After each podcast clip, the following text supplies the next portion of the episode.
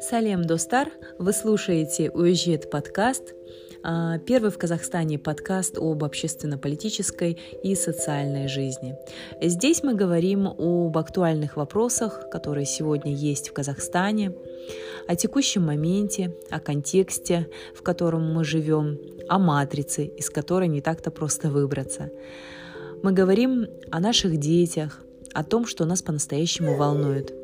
Я надеюсь, что прослушивание подкаста принесет вам пользу и заставит немного задуматься о нашем настоящем моменте. Всего вам хорошего и приятных прослушиваний.